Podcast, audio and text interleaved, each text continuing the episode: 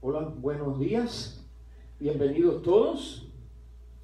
Eh, bienvenido tú que nos estás viendo o escuchando a través de los medios de la internet, de algunas de las redes sociales, que puedes vernos, que puedes compartir con otros este momento. Estamos compartiendo nosotros contigo este tiempo eh, a través de nuestra Iglesia Bautista Hispana de Miami Beach para compartir juntos la palabra de Dios.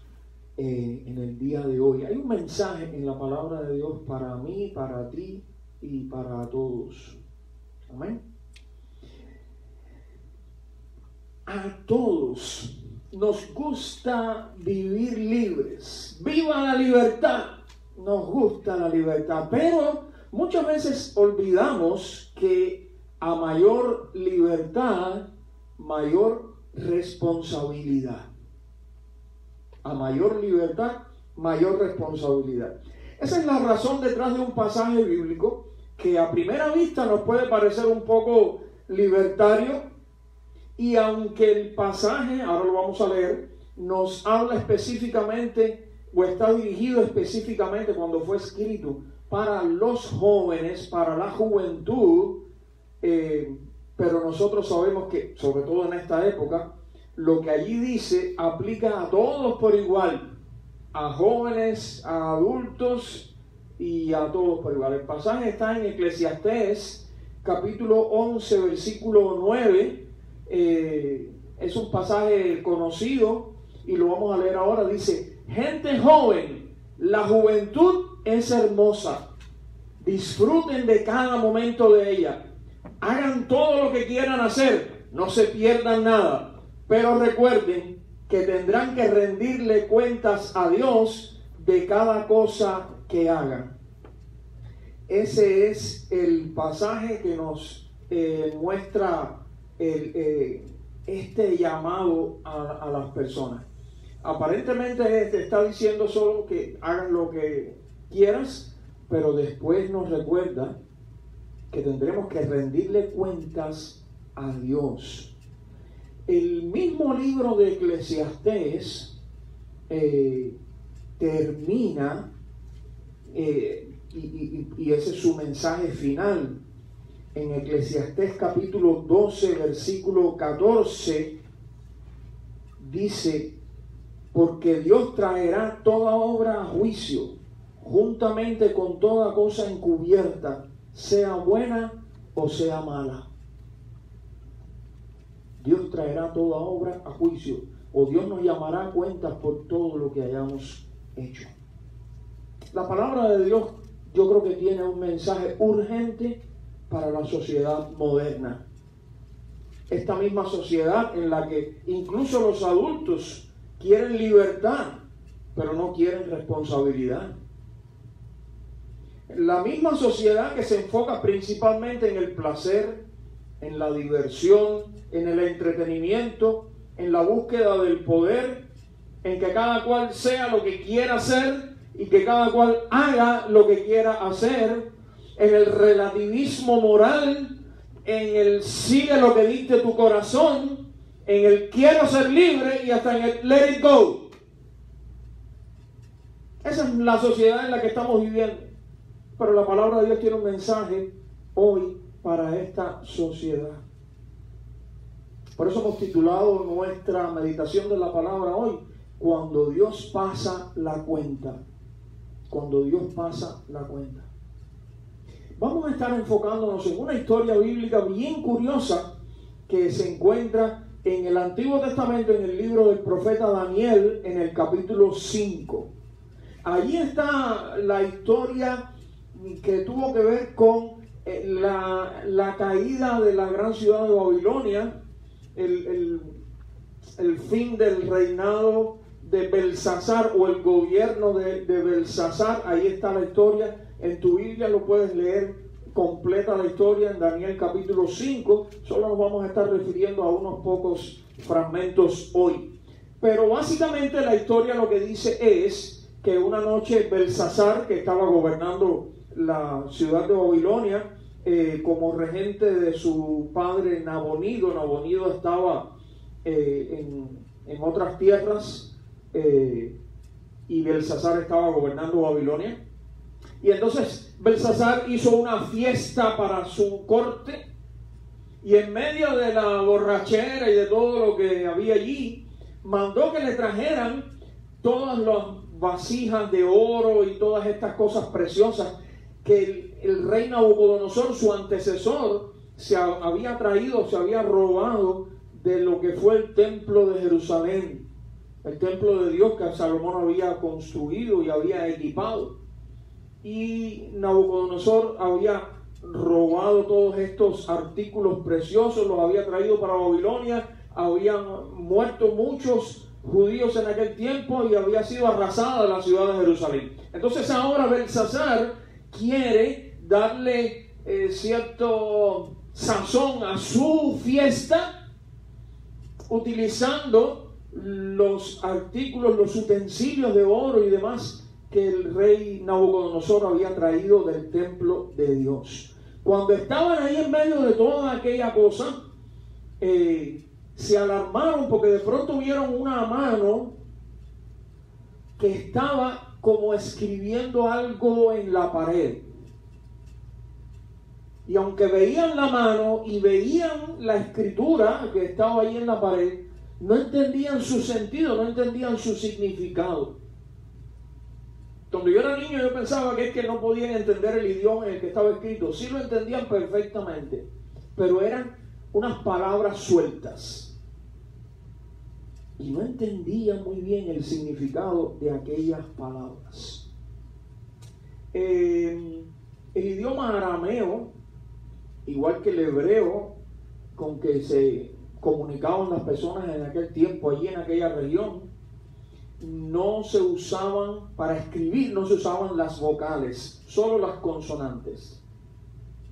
Solo se escribían las consonantes. La persona cuando veía las consonantes escritas, que por cierto también se escribían de eh, derecha a izquierda, como mismo se escribe el hebreo moderno aún, cuando veían las consonantes escritas tenían que de su mente poner las vocales que llevaba la palabra te puedes dar cuenta que a veces era un poco confuso. Porque, y si ponían vocales diferentes y resultaba otra palabra, y algo así es lo que debe haber pasado aquella noche. Eh, las palabras, tal como ellos las leyeron, decía aproximadamente eh, mené, tekel, u, que significa y, parsin. Ahora, lo curioso, ellos lo oían y lo entendían así. Lo curioso es que, leído de esa manera, cada una de esas palabras era el nombre de una moneda que circulaba en aquel tiempo. La primera que se leía como Mené era la mina o el talento babilónico, valía 50 ciclos. La próxima palabra, Tekel, era el ciclo hebreo. Y la tercera palabra que estaba en plural, la palabra parsin, era el plural de la palabra Pérez, que era una moneda asiria, que era la mitad de la mina babilónica, la mitad de la primera palabra, y valía 25 siglos. Visto así, eran los nombres de tres monedas. Muchos de ellos se preguntaron, ¿y esto qué significa? el mismo rey Belsasar quedó intrigado. Aquello parecía el pregón de un mercader o de un banquero o de algo así. Pero cuando entonces mandaron a, buscar a los sabios para que interpretaran aquello, y en particular mandaron a buscar a, Daniel, el profeta, que ya era un anciano, Daniel entonces de parte de Dios le dio al rey y a todos los que estaban allí la interpretación correcta de aquellas palabras. El asunto es que leídas con vocales diferentes, aquellas palabras ya no significaban monedas, ya significaban otra cosa. Entonces se leerían maná, tacal y la otra palabra parás. Fíjate que con la vocal A. Maná, tacal y parás. Y significaría entonces la primera palabra contado o medido al estar dos veces era como decir contado, contado. La segunda palabra significaría pesado. Y la tercera palabra, roto. Así que sería contado, pesado y roto el mensaje. No, no eran monedas, era otra cosa. Y ahí entonces está la explicación que Daniel le dio al rey Belsasar. Le dijo, esta es la interpretación del asunto. Mene, contó Dios tu reino y le ha puesto fin. Tekel, pesado has sido en balanza y fuiste hallado falto. Pérez, tu reino ha sido roto y dado a los medos y a los persas. Eso aparece allí en Daniel capítulo 5, los versículos 26 al 28. Ese fue el mensaje para el rey Belsasar. Esta es la lección que debió aprender él mucho tiempo antes, como nosotros hoy. Lo podemos resumir en estas tres palabras. Contado, pesado y roto. Contado, pesado y roto. De toda esta historia y este mensaje podemos extraer la siguiente idea principal. Si se te olvida todo lo que hemos dicho aquí, no importa si se te olvidan las tres palabras que aparecieron en la pared. Lo que sí quiero es que se te quede esta idea que es nuestra idea principal. Debemos vivir conscientes de que daremos cuenta a Dios de nuestra vida. Lo voy a decir otra vez. Debemos vivir conscientes de que daremos cuenta a Dios de nuestra vida. Vamos a orar. Señor, ahora suplicamos tu auxilio, Padre, para exponer tu palabra y tu mensaje. Que tu Espíritu Santo obre en cada uno de nosotros, Señor. En el nombre de Jesús. Amén. Debemos vivir conscientes de que daremos cuenta a Dios de nuestra vida. Lo primero que nos recuerda esto es que nuestros días están contados como los días del rey Belsasar y los días de su reino. Nuestros días están contados, mi querido hermano, mi querida hermana. Hay un final inaplazable y se nos está acercando a la tremenda velocidad de 24 horas cada día. Cada día que vivimos, cada día nuevo, es un día hermoso, una nueva oportunidad, pero son 24 horas menos de nuestra vida. Estamos un día más cerca del momento en que terminará nuestra vida en esta tierra y tendremos que rendirle cuentas a Dios de ella. Pastor, pero qué pesimista está eso que usted está diciendo. No, esa es la realidad de la vida, ¿ok? La realidad de la vida. La vida en este mundo se pasa, no es eterna la vida en este mundo. Es una asignación temporal como dice un escritor. La Biblia compara nuestra vida en esta tierra como la niebla, como un soplo de aliento y como una sombra que pasa. Así dice en el libro de Job, nuestros días sobre la tierra son tan fugaces como una sombra. Solo Dios conoce el momento del fin. El momento en que terminará nuestra vida. Recuerda que Él ha contado tus días como le dijo también a Belsasar. Nosotros deberíamos tener eso en cuenta, ¿saben? Y así podamos mirar nuestros días con sabiduría, como dice en el Salmo 90, 90 eh, mm, versículo 9. Vamos a leer primero en el 39, 4. Dice en el Salmo 39, 4. Señor, recuérdame lo breve que será mi tiempo sobre la tierra. Recuérdame que mis días están contados y cuán fugaz es mi vida. Y entonces en el Salmo 90 dice, nuestros años se van como un suspiro. 70 son los años que vivimos. Los más fuertes llegan hasta 80. Pero el orgullo de vivir tanto solo trae molestias y trabajo. Los años pronto pasan lo mismo que nosotros. Enséñanos a contar bien nuestros días para que nuestra mente alcance sabiduría. Tenemos que ser sabios y saber que nuestros días tienen un final y el final se acerca. Por tanto, no deberíamos estarnos aferrando tanto a lo que ven nuestros ojos en este mundo. Porque todo lo que nosotros podemos ver con nuestros ojos es temporal.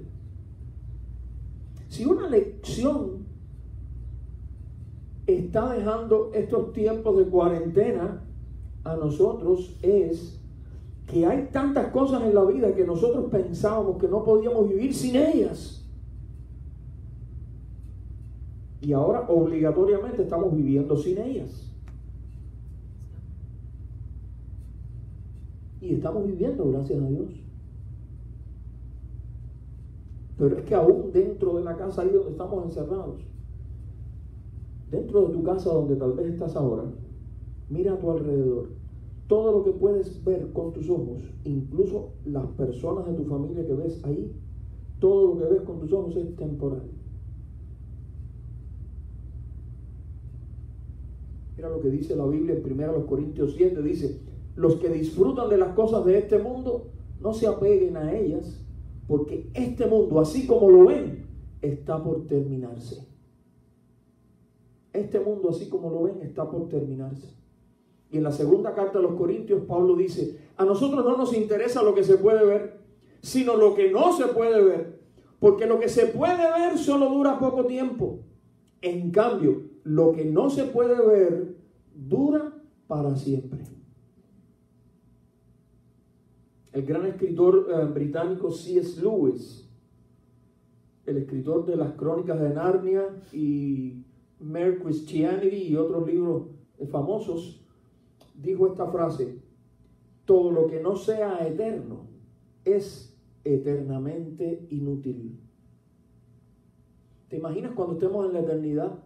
Viviremos entonces eternamente. Pero entonces allí, todas estas cosas que en este mundo se pueden ver, no estarán. Y allí quedará demostrado que son eternamente inútiles. Los valores eternos, mi hermano, mi amigo, no los temporales, deberían ser los factores determinantes que influyan en nuestras decisiones.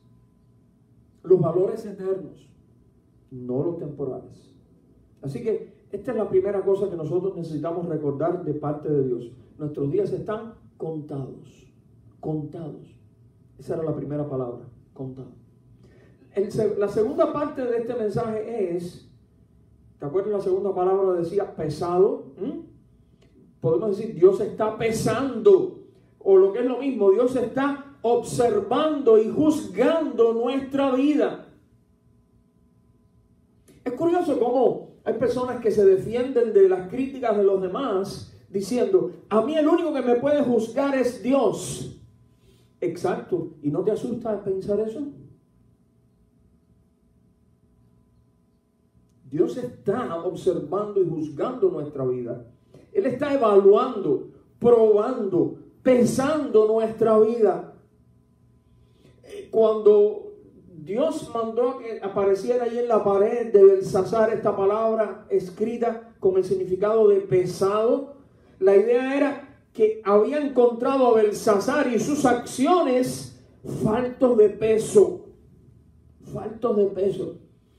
Yo no sé si alguna vez has ido al mercado buscando una fruta, un producto agrícola así, no sé, una calabaza, eh, una fruta de esta grande, un melón, y lo has tomado en tus manos para, como decimos nosotros, para tomarle el peso, aunque sea así en la mano.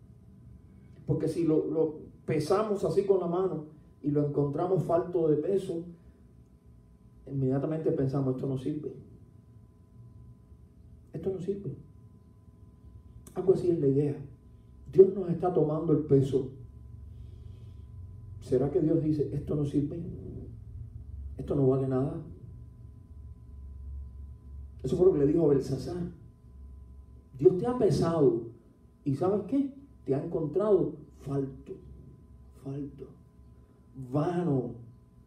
No sé si has tomado alguna vez una cabeza de ajo y la tomas en las manos y sientes como que está como, como hueca, como, como, como si fuera de papel de cartón, como, no pesa, no nada.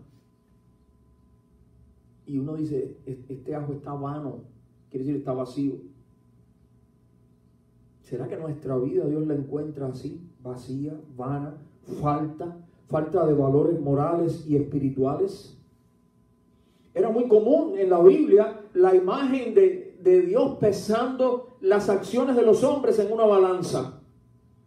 Pesando las acciones de los hombres en una balanza. Por ejemplo, dice ahí en el libro primero de Samuel, capítulo 2, versículo 3, dice, no multipliquen discursos altivos, no echen por la boca arrogancias, porque el Señor es un Dios que sabe.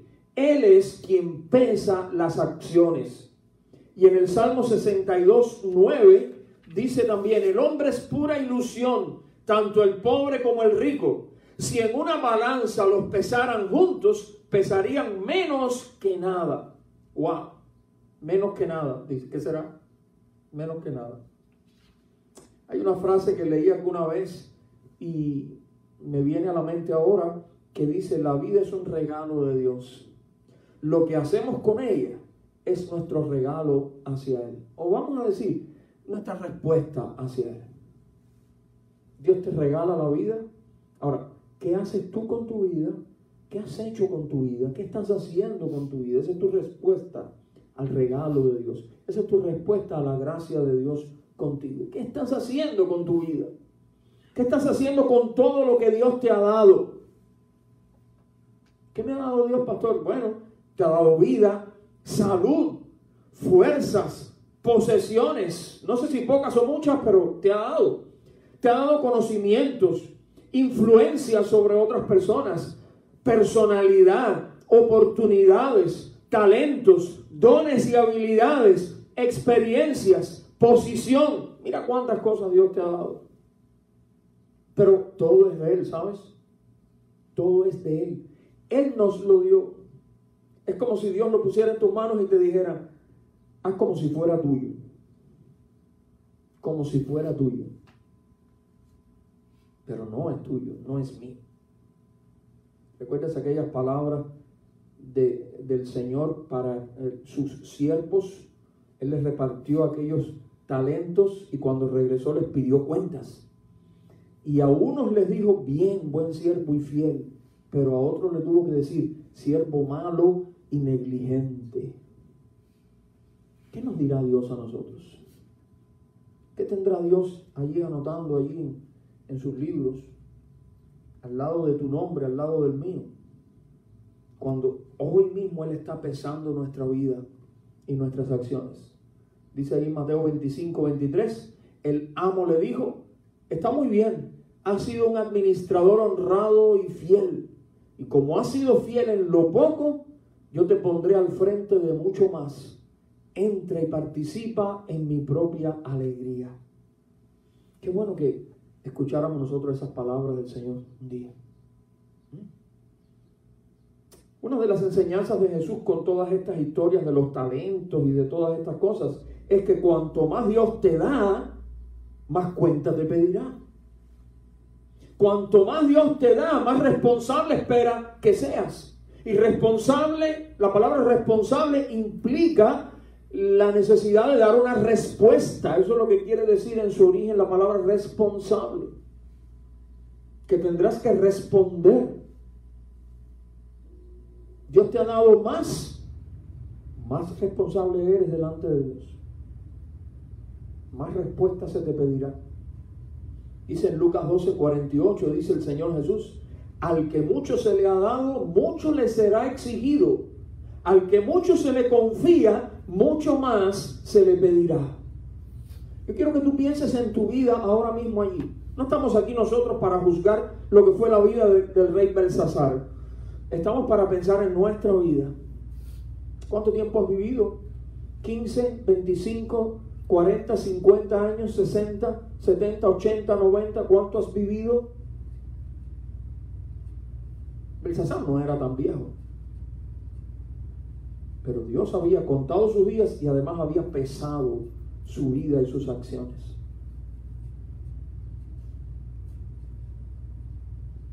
Acuérdate que nada se escapa a la vista de Dios, a su evaluación.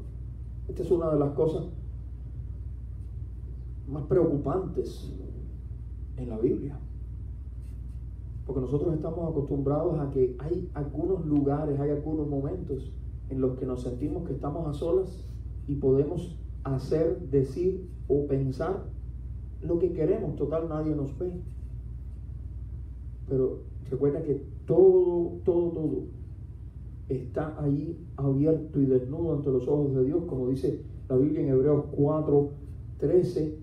Ninguna cosa creada escapa a su vista, sino que todo está desnudo y descubierto a los ojos de aquel a quien debemos rendir cuentas. Puede que nosotros estemos ocultando cosas a la vista de otras personas. Puede que estemos pretendiendo o fingiendo cosas a la vista de otras personas. Puede que tengamos doble cara, puede que tengamos una máscara puesta en el sentido figurado, pero a Dios no lo vamos a poder engañar porque Él examina hasta lo profundo de nuestra vida.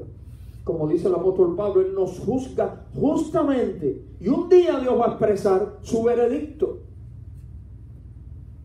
el profeta Samuel dice, Dios no ve como los como Dios no ve como los hombres que ven la apariencia, el Señor ve el corazón.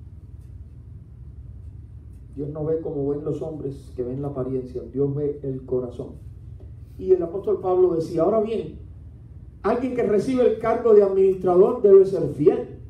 Tengo la conciencia limpia, pero eso no demuestra que yo tenga razón es el Señor mismo quien me evaluará y tomará la decisión. Así que no juzguen a nadie antes de tiempo, es decir, antes de que el Señor vuelva, pues Él sacará a la luz nuestros secretos más oscuros y revelará nuestras intenciones más íntimas. Entonces Dios le dará a cada uno el reconocimiento que le corresponda. Wow. Fíjate, a todas las personas les llega la hora del juicio de Dios. A todos nos llega. Por tanto, más nos vale estar preparados, ¿eh? Como dice el profeta Amós, prepárate para encontrarte con tu Dios. Prepárate para encontrarte con tu Dios. Tendremos que encontrarnos con el Señor y dar cuenta. Y aún si eres cristiano, no pienses que nosotros por ser cristianos no tenemos que rendirle cuenta al Señor. Dice Pablo a los Corintios, pues todos tendremos que estar delante de Cristo para ser juzgados. Esto es segundo a los Corintios 5:10.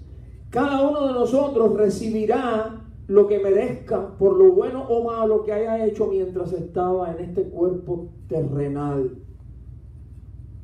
Cuando dice que tenemos que estar delante de Cristo para ser juzgados, Pablo está hablando a los cristianos de Corinto y dice cada uno de nosotros, incluyéndolo a él también. Es lo que llamamos nosotros el tribunal de Cristo. Así que mi hermano, sí, nuestras vidas están siendo observadas y evaluadas por el Señor. La primera palabra significaba contado. Nuestros días están La segunda palabra significaba pesado. Dios ha pesado, evaluado, juzgado nuestra vida. Y la tercera palabra significaba lamentablemente roto.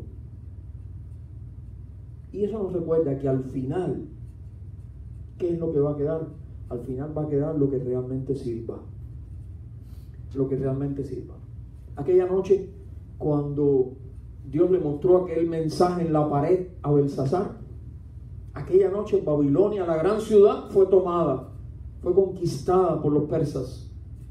El gran imperio neobabilónico, como le llaman hoy los historiadores, terminó no sé si recuerdas aquella estatua de oro que vio el rey Nabucodonosor en el capítulo 2 de Daniel y que el profeta le explicó que, que la cabeza, bueno, no era toda de oro, era de diferentes materiales la estatua con la que él soñó, pero la cabeza de la estatua era de oro. Y el profeta le dijo que aquella cabeza de oro lo simbolizaba a él, a Nabucodonosor, simbolizaba su imperio. Aquella cabeza de oro, aquel imperio de que Nabucodonosor fundó, fue destruido aquella noche del mensaje en la pared, de la escritura en la pared. Duró 87 años en total el imperio neobabilónico. El reino de Nabonido y su hijo Belsasar terminó, duró solo 20 años. El mismo Nabonido, que era el rey, era el padre de Belsasar, lo que pasa es que él estaba fuera. Nabonido se autoproclamaba, dicen los historiadores que hoy en día han descubierto eh, monumentos y cosas con inscripciones de Nabonido. dice que Nabonido se autoproclamaba rey de Babilonia, rey del universo y rey de las cuatro esquinas de la tierra. Qué mentalidad la de Nabonido. Su reino murió, pero su reino fue destruido. Y la vida de Belsasar terminó aquella noche. Ellos pensaban que estaban construyendo algo que iba a durar mucho tiempo, no fue así. Terminó. ¿Y qué quedó de aquello? Nada. Como le dijo el Señor a un hombre en una parábola que Jesús contó ahí en Lucas 12, versículo 20, leo, Dios le dijo, necio, vas a morir esta misma noche. ¿Y quién se quedará con todo aquello por lo que has trabajado? ¿Quién se quedará con ello? No te lo vas a llevar a ninguna parte. Y en Marcos 8:36 dice el Señor Jesús, ¿qué beneficio obtienes si ganas el mundo entero, pero pierdes tu propia alma? ¿Qué beneficio obtienes? Yo te puedo dar la respuesta, ningún, ningún beneficio. No importa cuánto ganaste materialmente hablando en esta vida en cuánto ganaste en cuanto a influencia, en cuanto a poder, en cuanto a valores de esta vida, todo eso lo perderás. Un día partirás de este mundo. Y para este mundo tú vas a desaparecer totalmente. Yo también. ¿Desaparecerá tu obra también? El día que partas de este mundo. En primera de Juan 2, 17 dice el apóstol, el mundo y sus pasiones se desvanecen. Solo el que hace la voluntad de Dios permanece para siempre. La Biblia nos enseña que incluso algunas obras aparentemente buenas, aparentemente cristianas, aparentemente hechas para, para el reino de Dios, serán reprobadas. O sea, serán rechazadas por el Señor. ¡Wow! Mira lo que dice ahí Pablo a los Corintios en el capítulo 3 de 1 los Corintios. Dice, el que edifique sobre este fundamento podrá usar una variedad de materiales, oro, plata, joyas, madera, heno u hojarasca. Pero el día del juicio, el fuego revelará la clase de obra que cada constructor ha hecho. El fuego mostrará si la obra de alguien tiene algún valor.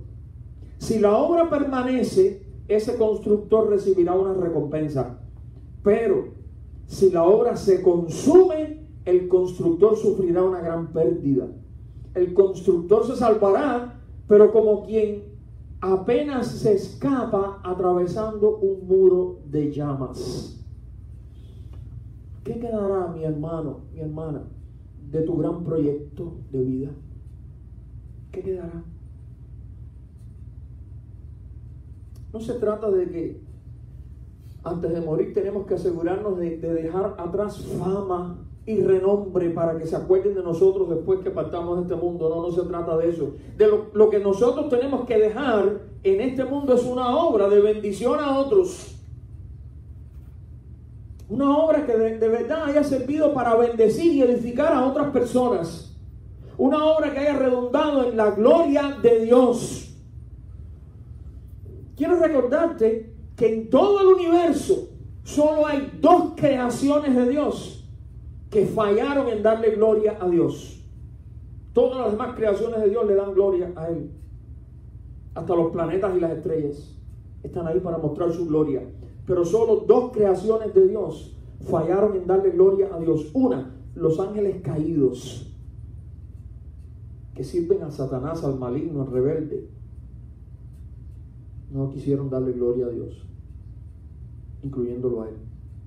Y la otra creación, nosotros, las personas. Nosotros las personas. Hemos fallado en darle la gloria a Dios. Fíjate, todo pecado por naturaleza consiste en fallar en darle la, gloria a Dios. Ninguno de nosotros hemos dado a Dios toda la gloria que Él merece de nuestra parte. Ese es el peor pecado y el error más grave que podemos cometer.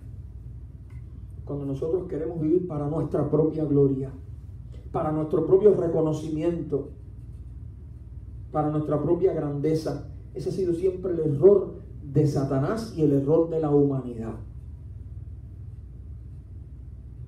Porque deberíamos vivir para darle gloria a Dios. Algo de esto fue lo que Daniel le dijo a Belsasar allí al final.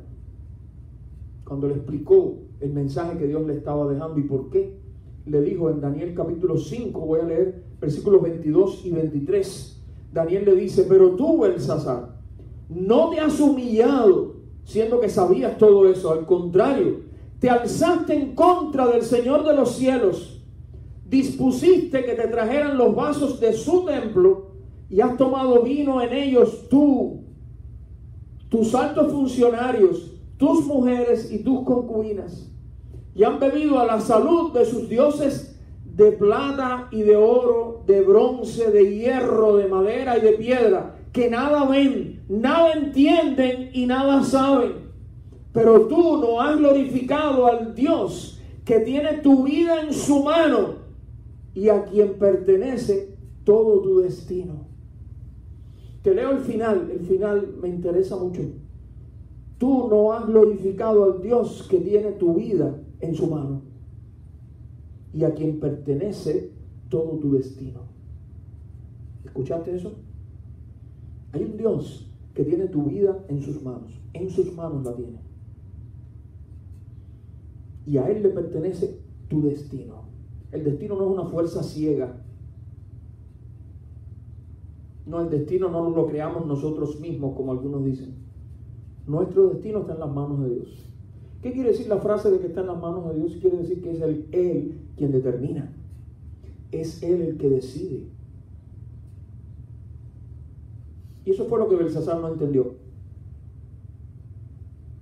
Y eso es lo que muchísimos, muchísimos de nosotros no entendemos.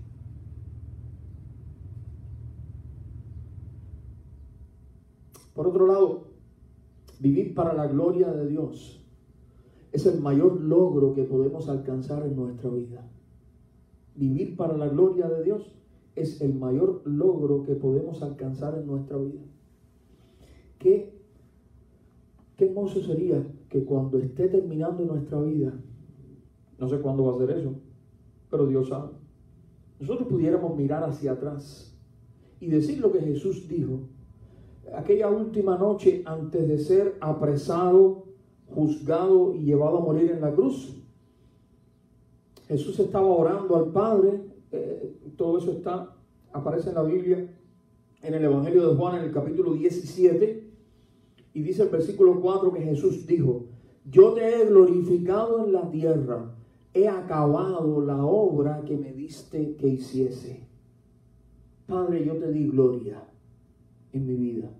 Jesús vivió en esta tierra unos 33 años aproximadamente. Y aquella noche, su última noche antes de morir en la cruz, él pudo mirar atrás y decirle al Padre con sinceridad, yo te di gloria aquí en la tierra. Yo terminé la obra que tú me mandaste hacer. ¿Podremos decir nosotros así cuando nuestra vida en esta tierra termine? Padre, te di gloria en la tierra. Terminé con la obra que me encomendaste. La cumplí. ¿Con qué propósito estás viviendo tu vida en este mundo? ¿Qué quedará cuando te vayas? Concluyendo, mi hermano, mi amigo, las tres palabras eh, que estaban poniendo aquella mano en la pared aquella noche, con un mensaje para ellos y para nosotros también, significaban contado, pesado y roto contado, pesado y roto.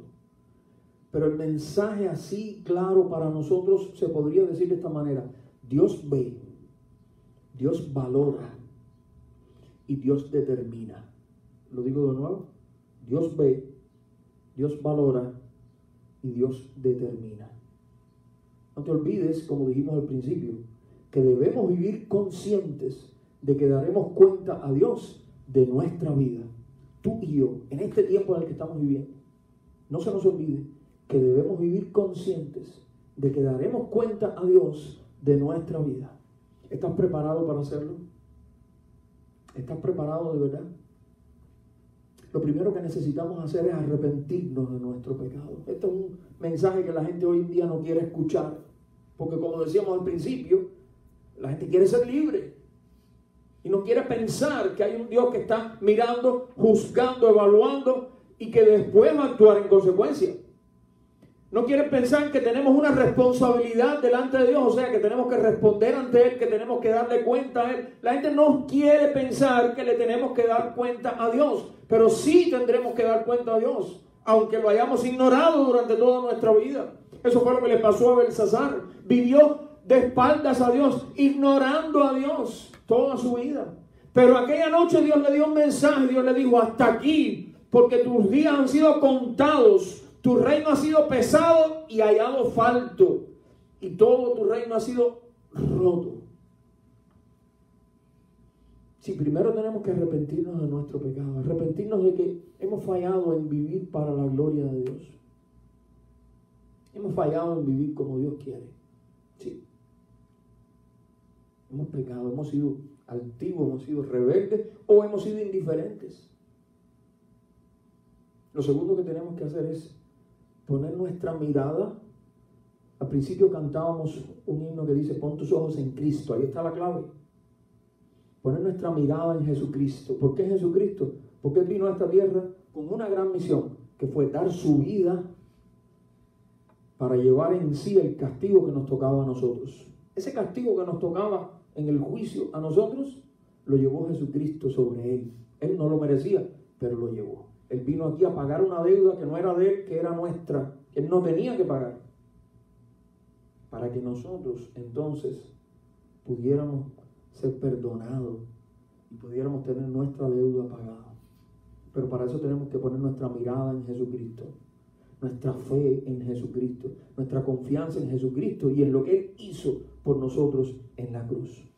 Yo te invito a que ahí donde estás, tú reflexionando en esto, puedes aprovechar el día de hoy y ajustar tus cuentas con Dios de esta manera. Tal vez le tengas que decir, Señor, perdóname porque yo he vivido hasta aquí para mí mismo. O he vivido hasta aquí siguiendo mis propios valores, siguiendo mi propio camino. Pero no para ti, Señor. Perdóname por haber estado dominado por el pecado yo quiero poner mi confianza en Jesucristo, en lo que Él hizo pagando por mí en la cruz, pagando mi deuda, pagando por mi pecado. Perdóname, Señor, límpiame, hazme de nuevo. Quiero comenzar de nuevo en Cristo. Quiero aprender a seguir a Cristo. Hazme tuyo hoy. Algo así le puedes decir al Señor. Y el Señor te perdonará, porque dice la Biblia que Él es amplio en perdonar, no por tus palabras, sino por la obra que Jesucristo hizo por ti en la cruz. Allí es donde tenemos que agarrarnos. No porque tú le sepas decir palabras bonitas a Dios para convencerlo o manipularlo. No funciona de esa manera. Sino solamente dirígete a Él basado en lo que Jesucristo hizo por ti. Señor, aquí estoy y yo no sé cuándo voy a estar en tu presencia y cuándo tendré que rendir cuenta, pero yo quiero aprovechar ese, ese sacrificio que hizo Jesús muriendo en mi lugar para llevar mi castigo, para pagar mi deuda. Debemos vivir conscientes que daremos cuenta a Dios de nuestra vida. ¿Qué haces con tu vida? ¿Para qué la vives? Qué bueno fuera que la pudieras vivir, aunque sea de aquí en adelante, para la gloria de Dios.